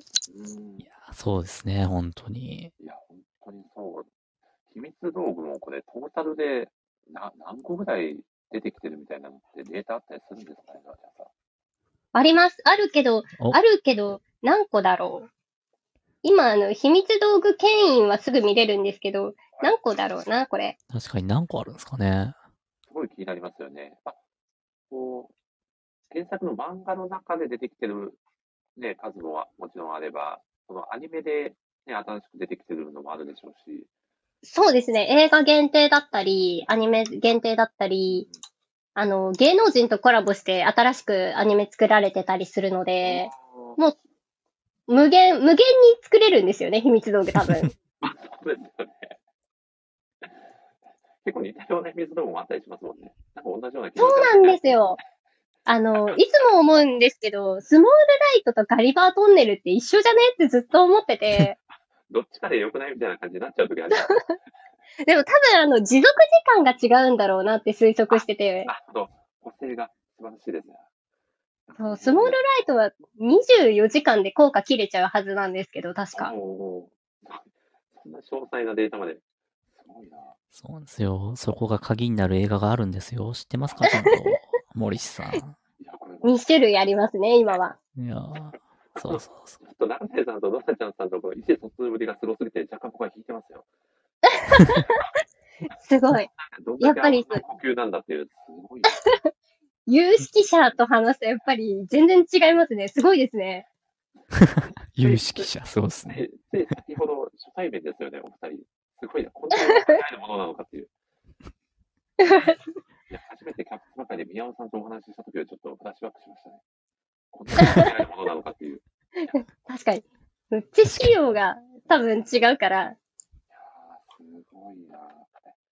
ちなみに、さんはどうですか？こう、作中の好きなキャラクターで言うと、何を挙げられますか？好きなキャラクター、そう、あの、僕、まあ、やっぱのび太は好きなんですけど、ただ最近こう、大人になってのび太のパパがめちゃくちゃ好きですね。パパが？なるほど。のびすけ。のびすけ、のびのびすけが。親がの感じののびすけ。そうなんですよね。なんか、のびすけはですね、どういう人かっていうと、まあ、のび太のパパっていうので、まあ、あの、皆さんそれしか知らないかもしれないですけど、実はあの人画家になりたかったんですよね。そうですよね。弟子入りしましたもんね、子供の頃。中野先生。あの、そう、中学校、大学、大学ぐらいなんですかね。あれ、高校生とか、その頃に絵を描いてて、で、挫折してるんですよね。挫折じゃないのか。正しくは。愛を、愛を取るか、将来を取るかで愛を取った感じですかね。そうですね。金か、まあ、フローラか、ビアンカかみたいなところで、うわー、悩む。ああ、悩みますね。ビアンカ取ったんですよね。なるほどフローラ選んじゃうよな。そうそこを、そう、のび太のパパは、自分の書きたいものをちゃんと書くぞと、やるぞと言って、頑張ったところに、そう、のび太のママと出会うっていう、なかなかのラブロマンスがあるんですよね。あ、そんなのび太のパパの情熱もあるんですけど、なんか、のび太に対する優しさが半端ないんですよね、のび太のパパ。なんか常にですね、こう、特に映画になるとのび太に対してめちゃくちゃ優しいんです。確かに。なんか、のび太を見る目というか、なんか、頑張れみたいな、あの応援感をしているのび太のパパ、本当に一瞬しか出ないんですけど、めちゃくちゃいい脇役だなと思って、大好きですね。素敵ですね。ドアちゃんさんもこう感じるところありますか？のび太のパパに。私多分これすごい分かってもらえると思うんですけど、あの、真の方の魔界大冒険で地震が起きた時に、のび太を、そう、机の下に引きずり込むやつ。ドラえもんとのび太を。で、守るじゃないですか。あれ大好きで、いや、あれすごいですよね。あのシーン、本当に、だシーンで付け加えられてもうなんか完璧って思いました。もう本当に何回見ても感動するくらい、うわ、愛じゃんとか思って。そうなんですよ。今多分皆さんポカーンってしてると思うんですけど、そもそも何が真なのかっていうところから言うと、魔界大冒険っていう映画があるんですけど、それのリメイク版が新魔界大冒険っていうのがあるんですね。2007年公開です。でそこで、えっと、まあ、大きな地震があるわけですよ。で、あの、家族団らんでご飯食べてる時に地震があって、あ、大変だってなった時に、のび太のママはドラ、のび太を、あの、テーブルの下にかくまうんですね。で、のび太のパパはドラえもんをしっかりテーブルの下で抱きしめるっていうシーンがあって、もう家族愛みたいな感じのシーンなんですよね。でそこがめちゃくちゃいいという話です。そして、瞬時に反応するドアちゃんさんのレスポンスもすごすぎますよね。すごい。いやでも本当にお話聞いてるだけでもめちゃくちゃいいシーンだなっていうのが伝わってきますし、いやでものび太のパパにスポット当てる中谷さんもまた、いや、素晴らしいですね。のび太のパパはもうちょっと評価されるべきですね。なるほど。まだ過小評価されてると。ね奇跡の島あたりがね、もうちょっと評価高かったら多分評価されてるんだと思うんですけど。いや、すごいな。これはちょっと、また、あの、僕、いない回でも全然いいんで、なんかお二人で、なんかスペースとかで別の話をめちゃくちゃ僕聞きに行きたいなって思いましたね。でもこの回だけで終わらすのはもったいない気がしてきましたね。すごいな。ちなみに、高谷さん、この作中で一番好きなセリフって何ですか？これすごい悩みますよね。あの過去のラジオ会でもね、あの人生に影響を与えたセリフのプレゼン大会だったりとかで、ね、ところどころあのドラえもんのお話してくださってたりとかもしてるので、そうなんですよね。そういったところももしかして出てくるのかなと思いながら、ちょっと僕はワクワクしながら。まさにそ、の、はい。はい、あの、あれですね、静香ちゃんのお父さん、パパが言う、うん。あの静香ちゃんに結婚する時のあの有名なシーン、あの青年は人の幸せを願いというのはめちゃくちゃ好きなんですが、ただなんか、ちょっとやっぱさっきシュールギャグコメディといったところで、結構僕が好きなセリフが一個あってはい、ドラえもんが言うんですけど、立派すぎる決心はきっと三日坊主になるからっていうセリフがあるんですね。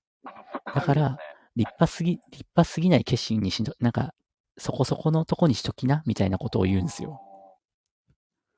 なんか、これなかなか僕好きだなと思って。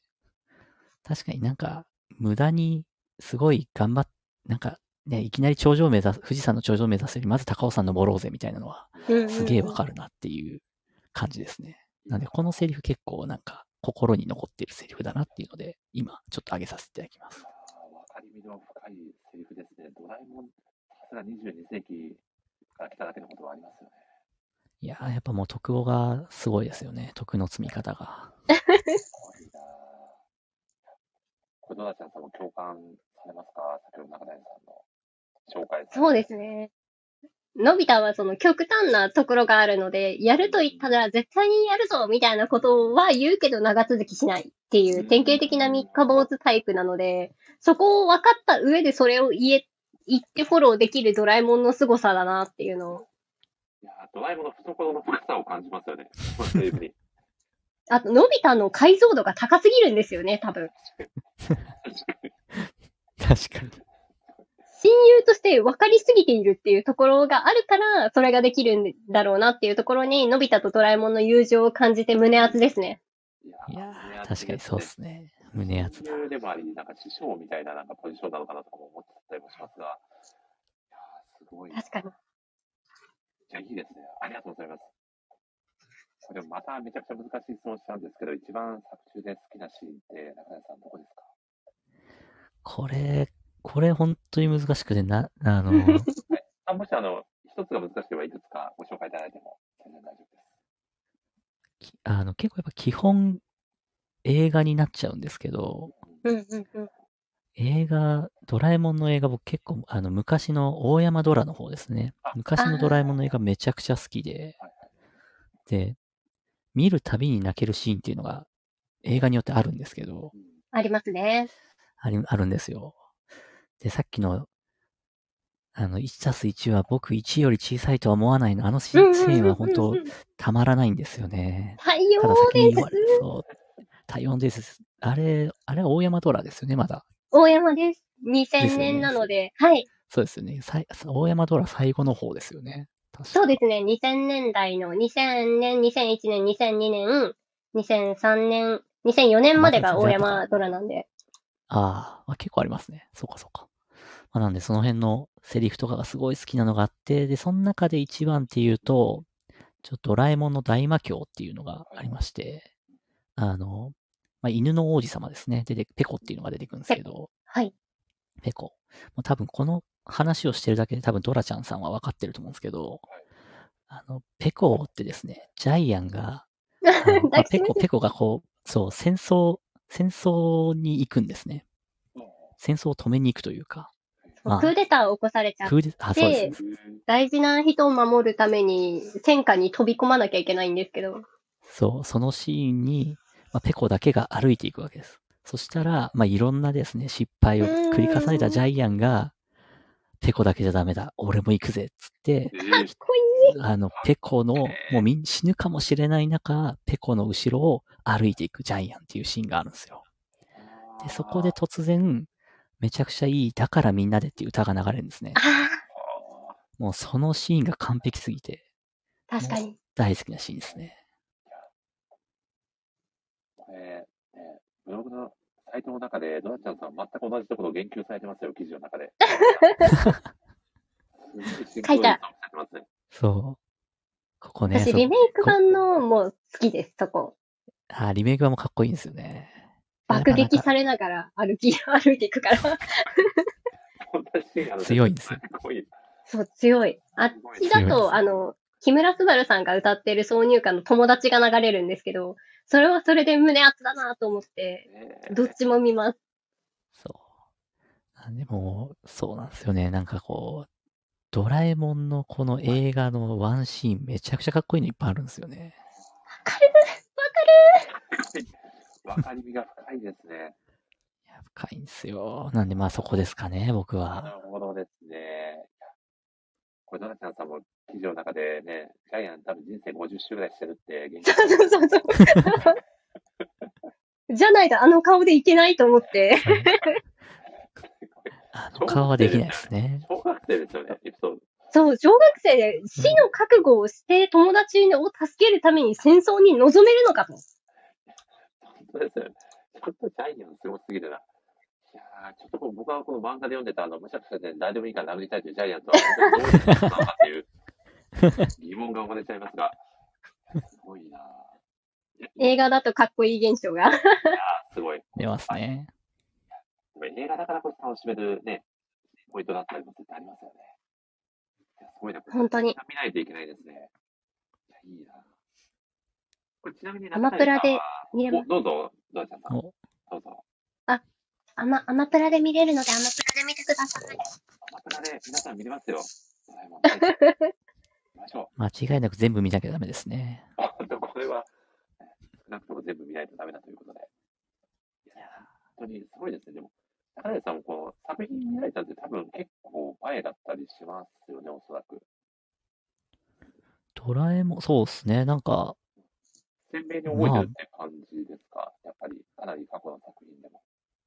ドラえもんはほぼ鮮明に覚えてる気がしますね。ああ、すごい。やっぱり、よっぽど印象が強かったんでしょうね。そうですね。やっぱ本当大好きなんでしょうね。これちなみにドラえもんがいたら、どんな秘密道具出してもらいたいですか？これ僕もさっき絶対取り寄せバッグだなって思って、取り寄せバッグって言おうと思ったんですけど、だけのシンクロ率なんですが、すごいな。同時シンクロの可能性出てきました。すごい。ただ取り寄せバッグ欲しいんですけど、めちゃくちゃデザインかっこ悪いんですよね。なるほど。ダサいんですね。あの、ピンクのなんかよくわかんないモコモコしてる、なんなんだろうこれみたいな。チャラチャラしてて。そう、ジャルジあれ、だ男性が持つの辛いなっていう。なるほど。ちなみに持ってます。あるんですね。グッズ化されてて、あるんだ取り寄せは未来デパートで売ってて、買ってます。未来デパート何でもしますねやばい。未来未来でやったやばい。じゃあまた別の秘密道具があるんですね。そうですね。なんで取り寄せバッグじゃないとしたら、もう悪魔のパスポートしかないなって思いますね。あコート。あ、確かに、便利。便利なんですよ。悪魔のパスポート見せればもう何でも許されますから。ええ無線飲食、無線映画。どんな悪いことしても許されるという、あの、そう、どんなやることしても許されます。不法侵入。犯罪犯し放題です。そこれでう。そうなんも、ですよ。なんで、ドラえもんの秘密道具あるあるの、なんかこう、ね、そんなすごい効果がある分、後で大変なことになるみたいなことにならないんですか？悪魔のパスポートはですね、はいなかったんじゃないかな。無敵ですね。デメリットないですね、悪魔は。多分。無敵ですね。すごいな。ただ単に本当に悪いっていう、そうそう。倫理観がゼロっていうぐらいですね。シンプル悪用できるっていう。そうですね。ドラえもんどうしちゃったんですかね全然倫理観なかったんですかその時。ドラえもん、ちょいちょい倫理観ないですからね。地球破壊爆弾とかありますからね。銀河破壊爆弾もありますからね。そう最近ちょっとレベルアップしたんですよね。いいのかな心配ですね、ドラえもんの情緒が。ネズミを殺すためなら、気が動転して何でも出しちゃうみたいな。ふひひひひって言いながら爆弾出しますからね。危なすぎますよね。大丈夫かな、ドラえもん。心配だな。へーこれ、ちなみにでも、せっかくの機会なんで、そらちゃんさんから中谷さんに何かドラえもんに関わること書かないと何でも結構ですんで、ご質問だったりとかありますか？えー、映画はどこまで見られましたか？多分映画全部見てるんですけど、今回、子供が見に来てくれなかったんで、今回のやつだけ見てないですね。あ、空のユートピアは見られてない。あそう空のそうなんです、そうなんです。来年、来年子供向けなので、ぜひ、そうなんですよ。来年、いや僕は全部見たいんですけどね。でも来年は多分見てくれる気がします。あ、地球シンフォニーは、地球シンフォニーめちゃめちゃ映像可愛いし、めっちゃ楽しみにしてるんですけど、そうですよね。なんか、たぬきドラえもん出ますからね。そうそうそう、タヌキいる。タヌキ可愛い。もうあの、映画の映像が解禁になってて、そこで一瞬タヌキになったドラえもんが映るんですけど、それがめちゃめちゃ可愛くて、もうドラえもん界隈ではもう、ざわざわしてますよ。あれなんだってなってますからね。界隈がタヌキだレベルなんですね。もうみんな、みんな見言ってますね。たぬきだって。あとあの、一番最初の方に、のび太がリコーダーをふ、あの、今回の映画は音楽がテーマなんですけど、えっと、のび太がリコーダー吹いた時にちょっと音外しちゃうんですね。それをみんな、クラスというか、音楽の授業を受けてる人みんな笑うのに、息子と出来すぎだけは笑ってないっていうところが見どころです。ええー、すごい見どころ。まだ公開もされてるんで、見どころ、早く、すごいですね。来年の3月1日公開なんですね。ドラえもんの映画は常に春休みなんで。基本的に、でもこれ、でも、高谷さんでも、ご自身が、その子供の頃にドラえもんを手に取って、今は、ね、親になって、子供と一緒に、子供さんと一緒に、ドラえもんを見に行くって、なんかもう素敵体験すぎません？いや、いい体験なんですけどね、まだまだ深掘りが足んねえなって思いながら 隣で見たんですね。なるほどですね。でもそこは、のび太のパパなりの優しさで見守ってあげてほしいと思うんですよね、ドラちゃんさん。温かい目で。ですよね。温かい目で。そう、温かい目で。でもこう、ドラえもんのね、漫画読んでると結構のび太のパパも、ね、秘密道具のおかげで割合ひどい目に遭ってたりするんじゃないかな確かに。確かに。そのあたり界隈ではどうなんですかね？なんかこう、ざわついてたりしないんですか？そのあたりは。のび太のパパに対してか、のび、うん、界隈多分そんなに気にしてないんじゃないですかね。のしてないですびすけは、うん、気にしてないですね。私的にはのびすけの声優さんが今、あの、松本さんだから、なんか、松本さんならいいだろうっていう気持ちがすごい強いです。そういう、いや、見方もされてるんですね。面白い。ちなみに、中谷さんどうですか？ドラちゃんさんに何かしらご質問をぜひぶつけていただければ。あ、じゃあ、ちょっとクイズでも出しちゃいますかいいじゃないですか。やばい。これはハードルが高いぞ。じゃあでも、まずはじゃあ、モリスさん、モリスさんにも答えてもらいたいですね。僕もです僕も、僕が先に答えて、ね、さんに答え合わせみたいな感じで、後で答えてもらったらいいんじゃないですかね。あ、いいですねはい。じゃあ、クイズ出しちゃいますよ。お願いします。超いい話なんではい。目が前についてるのはなぜでしょわあ、これ前も出されたような気がしますね、これ僕。前も出された気がするんですよ。しかも、その後ちゃんと答え言ってくださってた記憶があって。しまった。先生のセリフですかね。聞いてたらよかったな。でもその時僕が答えたのは、お覚えてるんですよ。あの、しっかり前を向いて未来を向いて歩いていく旅ですみたいなことを言ったんですよね。う。お。なるほど。はい。いいことですね。なんですかね、こう、遠からずも近からずみたいな、微妙な感じですね。ドアちゃんさん、そわかりますよね。前へ、前へ進むためじゃないですか？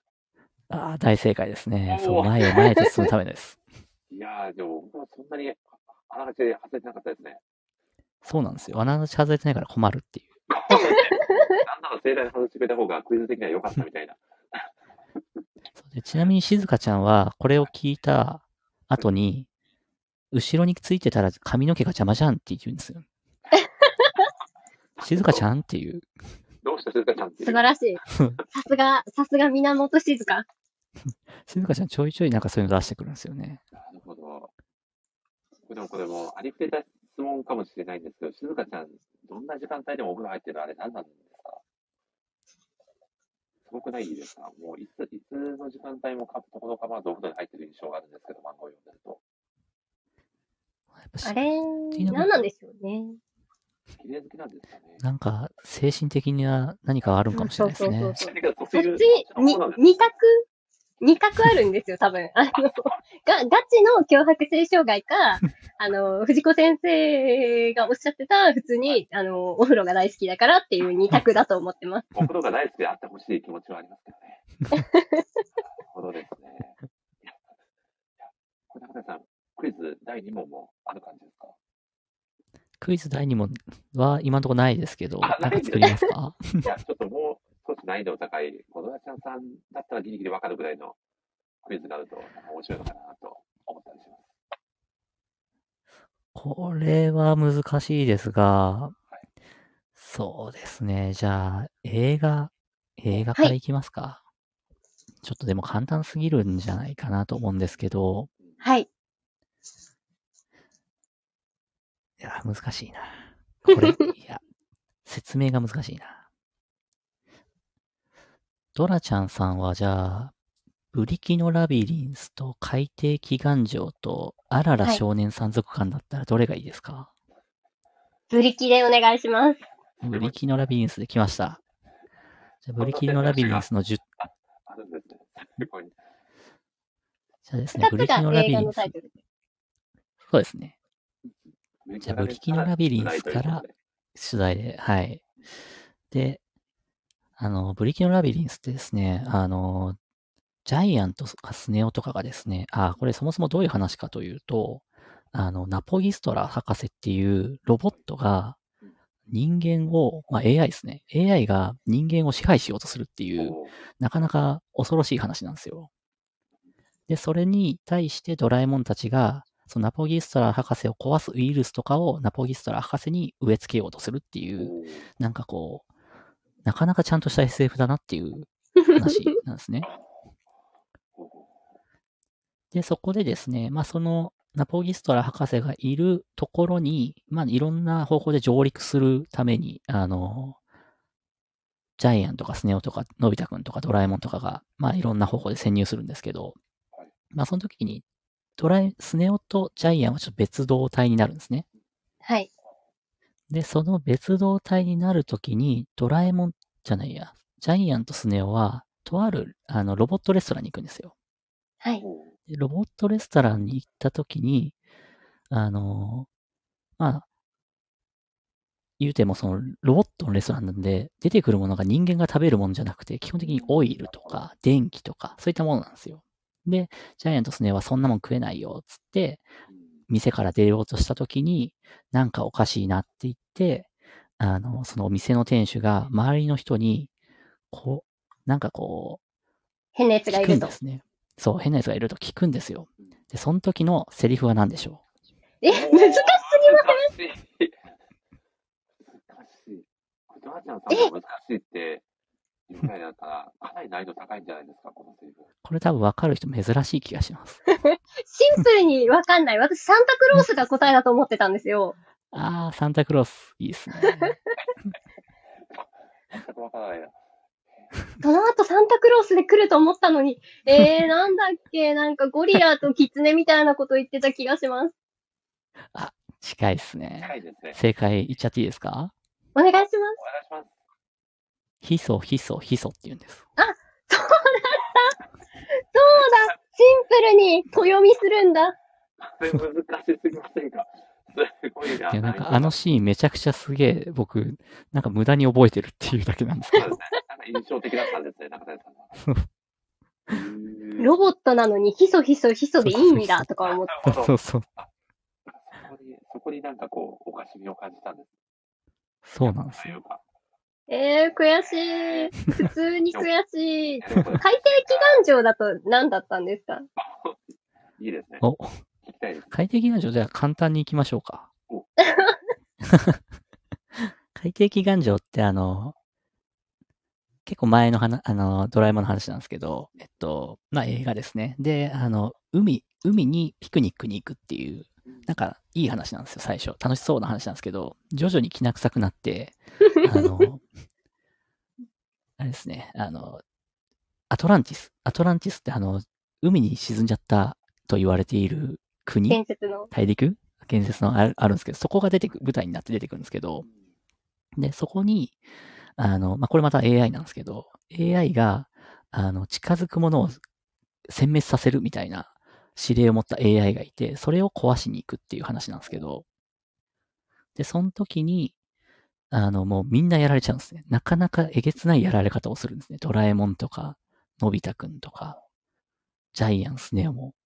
で、最後に、そのラスボスのとこに、えっと、静香ちゃんだけ登場するんですよ。あの、出てくるんですけど、静香ちゃんも、あ、静香ちゃん捕まってんだ。静香ちゃん捕まって殺される、殺されそうになるんですよ。ただ、その時にドラえもんだけたたどり着くんですね。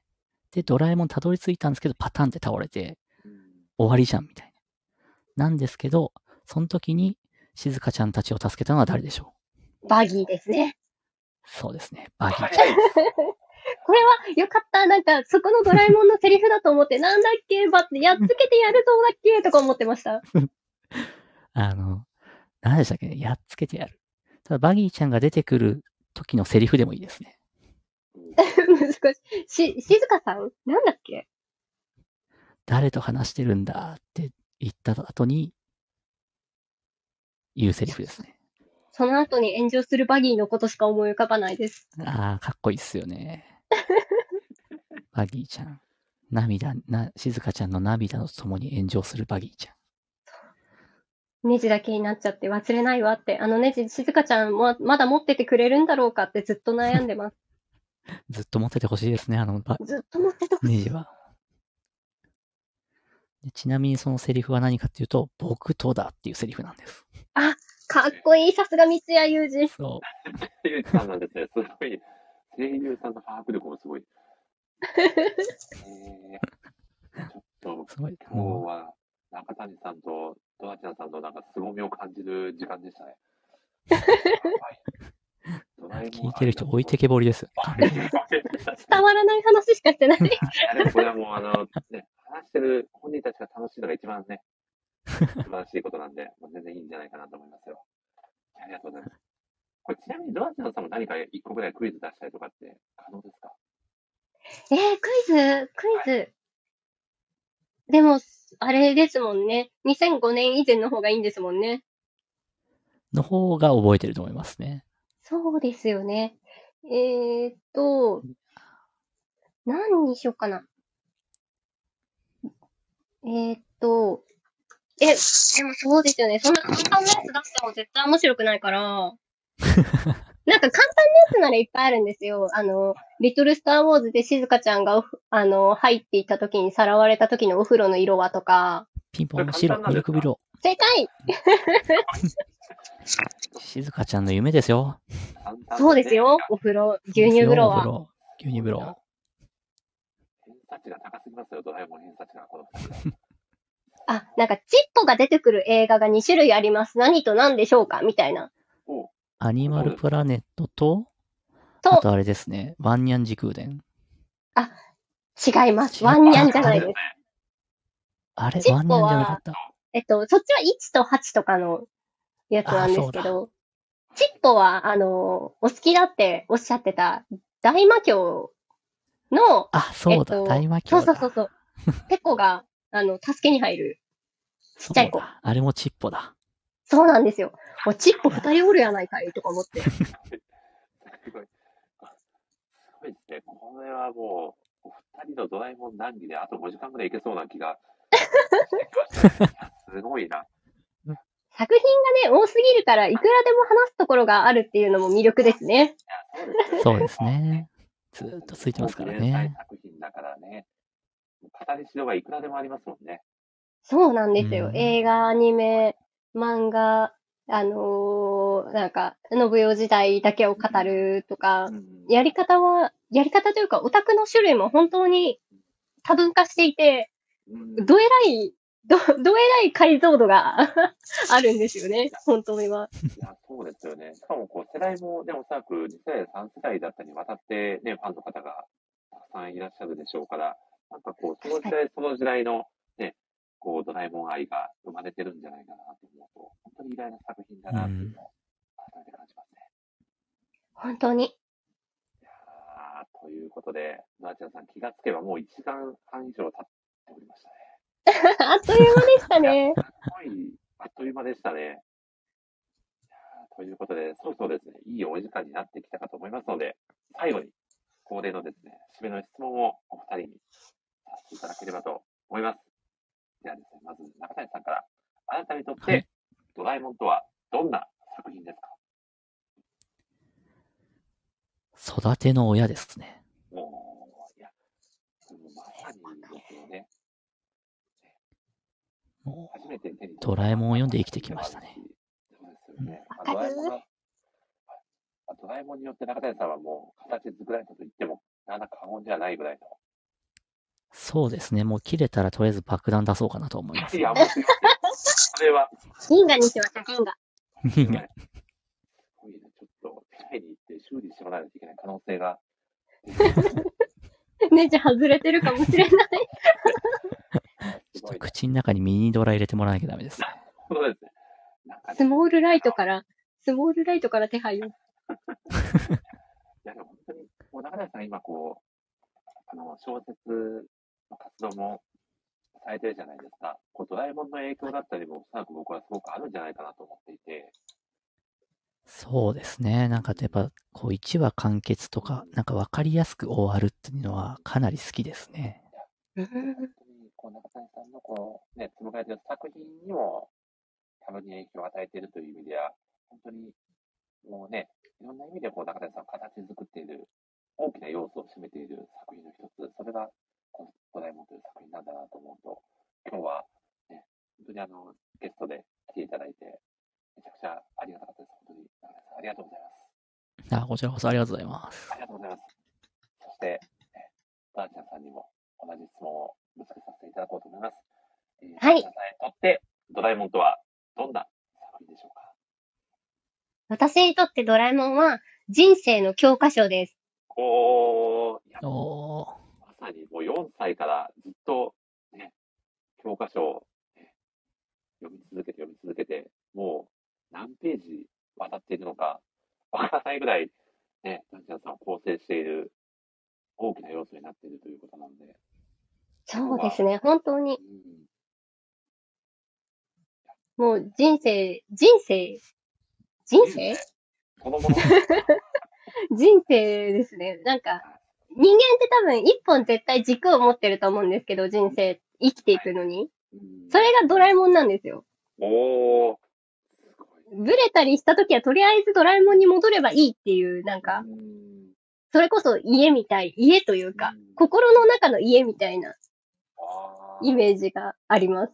なるほど。何かこう、ちょっと判断に迷った時とか、何かね、こう、なかなかうまくいかない時に、まあ、ある意味原点みたいな、そういう存在なのかなとお話を聞いてて思いました。そうですね。帰ってこれる場所みたいな。うーん。でも本当に今日はですね、あの、ダーちゃんさんにドラえもんの話をずっとね、していただける機会を得られたことがまずめちゃくちゃ幸せなことだなと思ってお りますので、ありがとうございます。いや本当に本当に今日はもうめちゃくちゃ僕もいい時間を過ごさせていただきました。本当ありがとうございます。こちらこそ楽しかったです。ありがとうございます。めちゃくちゃ楽しかったですし、もう中谷さんが来られてからのこの二人のシンクロっぷりがすごかったなという、共共感度合いとこのレスポンスの速さ。これがやっぱり、やっぱ同じね、こう作品愛が熱い方同士がこう話されているゆえのこう、ね、この熱さみたいなものを感じて、もうめちゃくちゃ最高でした。ありがとうございます。ありがとうございますあ。りがとうございます。ということでですね、初参加の森下ラジオとなりましたが、ぜひこうラジオ自体のご感想も、なーちゃんさんにいただければと思うんですが、今日はいかがでしたか？いや、めちゃめちゃ楽しかったです。1時間半あっという間でした。しいですね。もう今日はもう本当に、ほぼ最初から最後までドラえもんの話をずっとさせていただきまして、ね、もともとあのドラえもん愛がめちゃくちゃ熱い方っていうのはね、もうこう、もう端々からもう漏れ聞こえていたので、どんなもんかなと思いましたが、いや、本当にすごかったなという。いやーまたぜひ、ね、ドラえもん愛を語っていただきたいなと思いますので、ぜひ今後とも、はい、森下ラジオをごひいきにしていただいて、また機会があったらぜひ遊びに来ていただきたいなと思っております。ぜひお願いします。ドラえもんの第2回、第3回をぜひ。はい毎月ドラえもんみたいな感じで、いや、すごいですね。いや、でも本当に、いくらでも語れると思いますので、またぜひ、はい、遊びに来てもらえたらと思います。はい。ありがとうございます。ありがとうございます。いや、そして中谷さん、初のあの、ドラちゃんさんと遭遇でしたが、本日はいかがでしたか？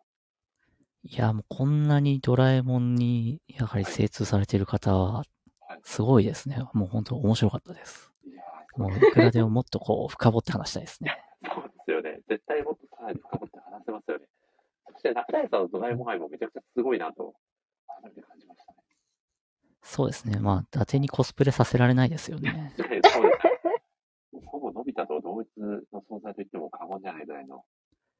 そうですね。ちょっと射撃ができないだけですね。なるほど。あや、あやとりもできないわ。致命的だな致命的ですね。のび太じゃないですね。ちょっと練習しときます。、先ほどできないとちょっとね、あのね、ドアちゃんさんがしたいことでなかなか入ってこれないんじゃないかなと思います。射撃強くないと。ちょっと今後、特訓のそうですね。先に射撃を練習した方がいいですね。射撃を練習するとあんま聞かない単語ですけど、すごい、すごいな。いや、でも本当に今日は、あの、めちゃくちゃ楽しい時間が過ごせました。本当に永田さん、ありがとうございました。こちらこそ読んでいただいてありがとうございます。ありが。とうございます。ということでです。ね、はい。今回です。ね、えー、お知り合いのドラちゃんさんと、カナさんとドラえもん会、お届けをさせていただきまして、本当に本当に、あの、重ね重ねになります。が、ドラちゃんさん、本当に今日はありがとうございました。こちらこそありがとうございました。本当にあのね、ドラえもん愛も本当言葉知ってる方なので、またぜひ第2回もだったり、あとあの、定期的に雑談会とかイベント会とかもやっているので、そういったあの会にももしタイミングがあったらぜひ遊びに来てもらえたらなと思っておりますので、ぜひぜひお願いしますお。願いします。お願いします。はい。そしてですね、最後にですね、あの、いつもですね、恒例の、あのご挨拶がございまして、はい。ではまた次回の放送でお会いしましょうと言った後に、小声でせーのと言った後に3人で一緒にさようならと、はい、言ってですね、いい感じで終わっていくっていう最後のお決まりの締めがありますので、今日はせっかくなんで、初登場のダーちゃんさんに、はい、お願いしたいなと思いますが、大丈夫ですか？お願いしちゃっても。さよ、さようならを言えばいい感じですか？そうですね。ではまた次回の放送でお会いしましょうと言っていただいて、あその後に、なるほど。せーの。で、それに合わせて僕と中谷さんが一緒にさようならって言いますんで、はい。わかりました。大丈夫です。はい。ちなみにですね、これ、あの、過去50何回やってますけど、1回か2回しかさようなら会ったことないんで、今日はね、これだけのシンクロ術をね、見せるお二人なんで、今日はね、いい感じで会うんじゃないかなと思ってますんで。わかりました。はい。じゃあ最後にお願いいたします。はい。ではまた次回の放送でお会いしましょう。せーの。さようさようなら。これは確実に合わない気がしますね。い ややった。ー完璧に合いましたね。完璧でしたね。多分、きっとあの、アーカイブで聞いたらいい感じで合ってると思いますので。はい。ということで、本日は長い時間、本当にお付き合いいただいてありがとうございました。ありがとうございました。はい、ありがとうございました。お聞きいただいた皆さんもありがとうございました。失礼いたします。さようなら。